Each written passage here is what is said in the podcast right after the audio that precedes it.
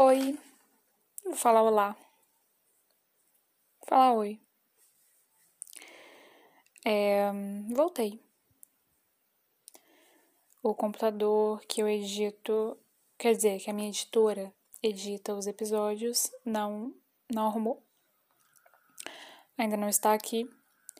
E eu achei que era hora de postar episódio assim mesmo, então minha editora conseguiu outros meios. Eu dei uma apertada nela. Ela falou: Não, a gente dá um jeito, pode gravar lá. Então eu tô aqui, gravando. E também, pra ser sincera, eu tava desmotivada. Tava desmotivada de gravar porque eu ouço podcast, se vocês não sabem, eu, eu só comecei a fazer podcast porque eu ouvi podcast antes, né? E me agradou muito o, o, o, o formato. O formato podcast me agrada muito. Porque é muito bom você só ouvir. Não ter estímulo, não ter o estímulo além do ouvido. Porque primeiro abre mais espaço para imaginação, né? Então, você tá aí, você não sabe se eu tô gravando num estúdio, se eu tô gravando sentada numa mesa, sentada numa cadeira de escritório, ou se eu tô deitada. Você não sabe se eu tava chorando há meia hora atrás, antes de começar a gravar.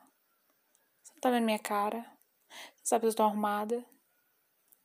E isso, além de ser bem mais fácil e permitir que você produza com menos recurso, né? Porque você não precisa se preocupar com a imagem, porque não tem imagem. Dá val para você ser feio. Podcast é isso, podcast permite produzir conteúdo sendo feio.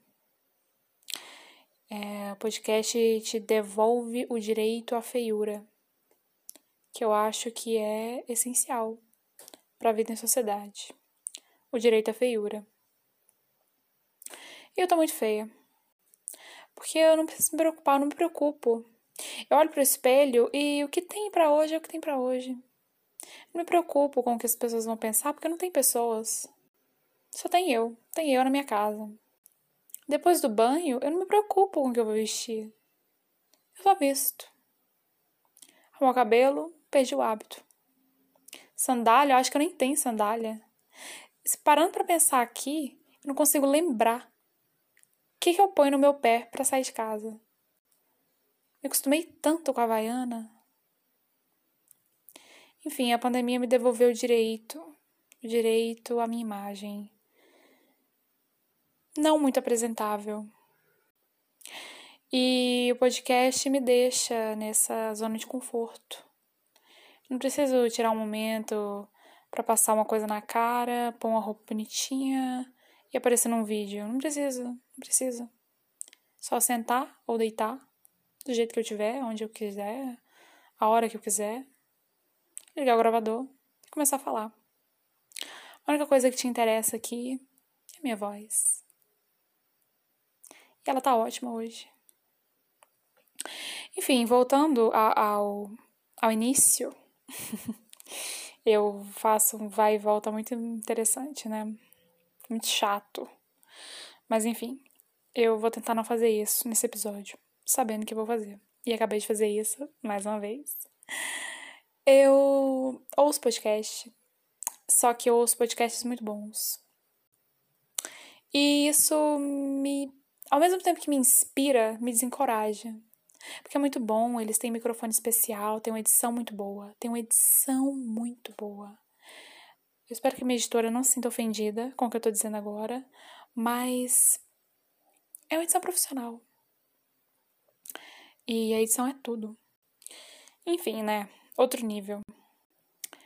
E eu tenho minha voz, meu gravador e a minha editora. Não é muita coisa.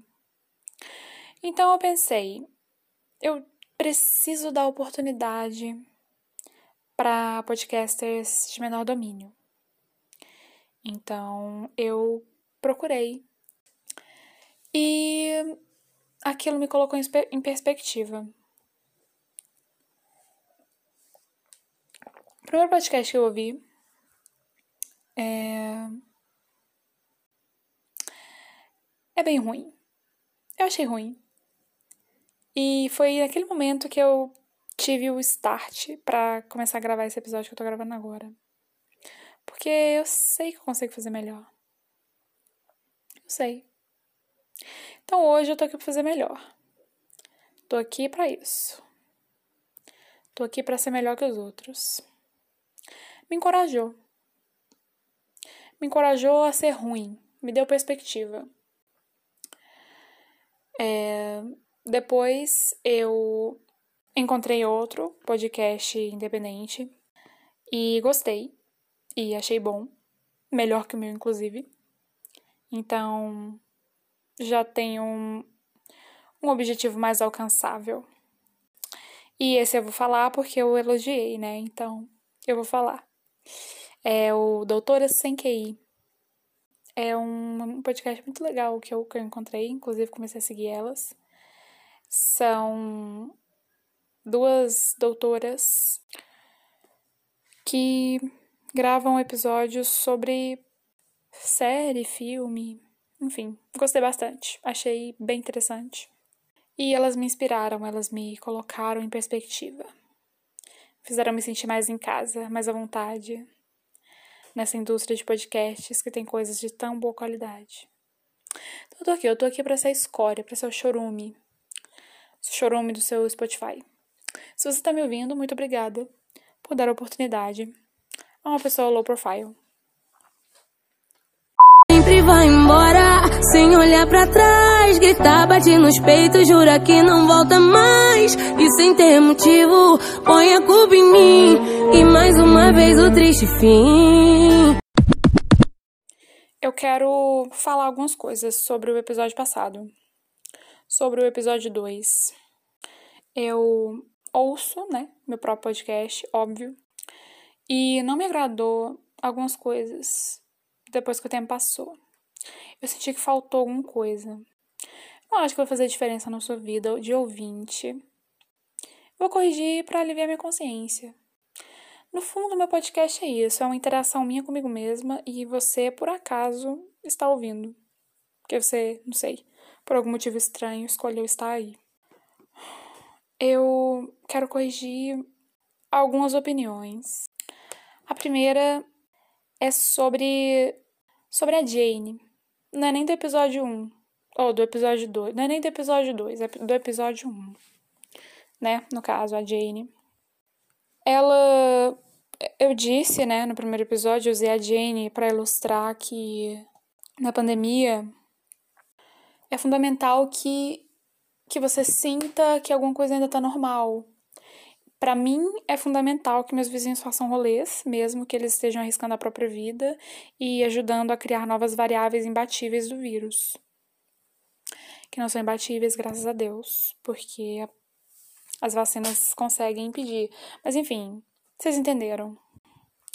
E eu disse que nos momentos de grandes transformações, é fundamental que algumas coisas permaneçam as mesmas. Ah, volta lá no primeiro episódio. Ouve de novo. Quem não ouviu, vai ouvir. Quem não ouviu, sai daqui agora. Vai ouvir o primeiro episódio. Depois volta. Obrigada. E eu gostaria de acrescentar que na história da Jane, quando ela disse aquela frase, eu preciso sentir que alguma coisa ainda é como antes. Na verdade, ela estava sim falando que, apesar dela estar grávida, sem nunca ter feito sexo, ela gostaria de sentir ainda a presença da, da mãe, da avó. Sim, sim. Mas naquele momento, eu esqueci de citar o principal. O que estava ali. Mais óbvio, mais na cara ainda. E eu não citei no episódio 1. Ela precisava sentir que ela ainda era virgem. Ela precisava que as pessoas agissem com naturalidade para validar a personalidade dela, que é toda baseada no fato dela ser virgem. E era isso. Ela precisava, ela precisava das relações se manterem as mesmas, mas principalmente para validar que ela ainda é a mesma pessoa, para não sentir que ela perdeu a virgindade. E ela realmente não perdeu, né? Ela não fez sexo, ela engravidou por inseminação artificial, que foi acidental. Isso nem é spoiler de the Virgin, porque isso tá no trailer, isso tá na sinopse, isso tá na, na capa. Então, assim, não tem nem dimensão em que isso seja um spoiler. A série Jane the Virgin é baseada nisso. Numa virgem que engravida por inseminação artificial por acidente. Agora, o que vem pra frente, aí é spoiler, e eu não vou falar. Mas é essencial que eu, que eu corrija essa questão. A Jane precisava se manter segura nas suas bases. E uma das suas bases era a virgindade. Quando ela disse, eu preciso sentir que alguma coisa ainda está normal, ela queria dizer, eu preciso sentir que eu ainda sou virgem. Me tratem como a virgem Jane. Eu estou grávida, mas eu sou virgem. Eu ainda sou a Jane. E o meu coração, tão doce e paciente, morre de saudade e começa a ficar doente. Próxima coisa que eu queria corrigir, que eu queria falar mais sobre amor e anarquia. Peraí que tem alguém me ligando. Alô? Você sempre vai embora e eu fico pra trás. Eu juro que não ligo mais, a falta das demais. E nesse vai e volta sou eu que fico aqui com pichote no som, deixando a lágrima cair. Tocando em segurança, me segurando pra não fugir. Eu e a verdinha que cê esqueceu aqui. Grito din din din, pode dar em cima de mim, mas por dentro é só uma forma burra de me distrair e distrai da memória de ser dançando na casa. Loto ela de gente continua vazia sem graça. Como caboclo fui eu, sempre fui a danada. Cheguei à conclusão que sempre estive alucinada, sorrindo pro flash, mentindo pro espelho. Mas ainda não esqueci daquele seu batom vermelho. Não quero mais ter que continuar mentindo sim. Assumo a minha queda, por favor, volta pra mim.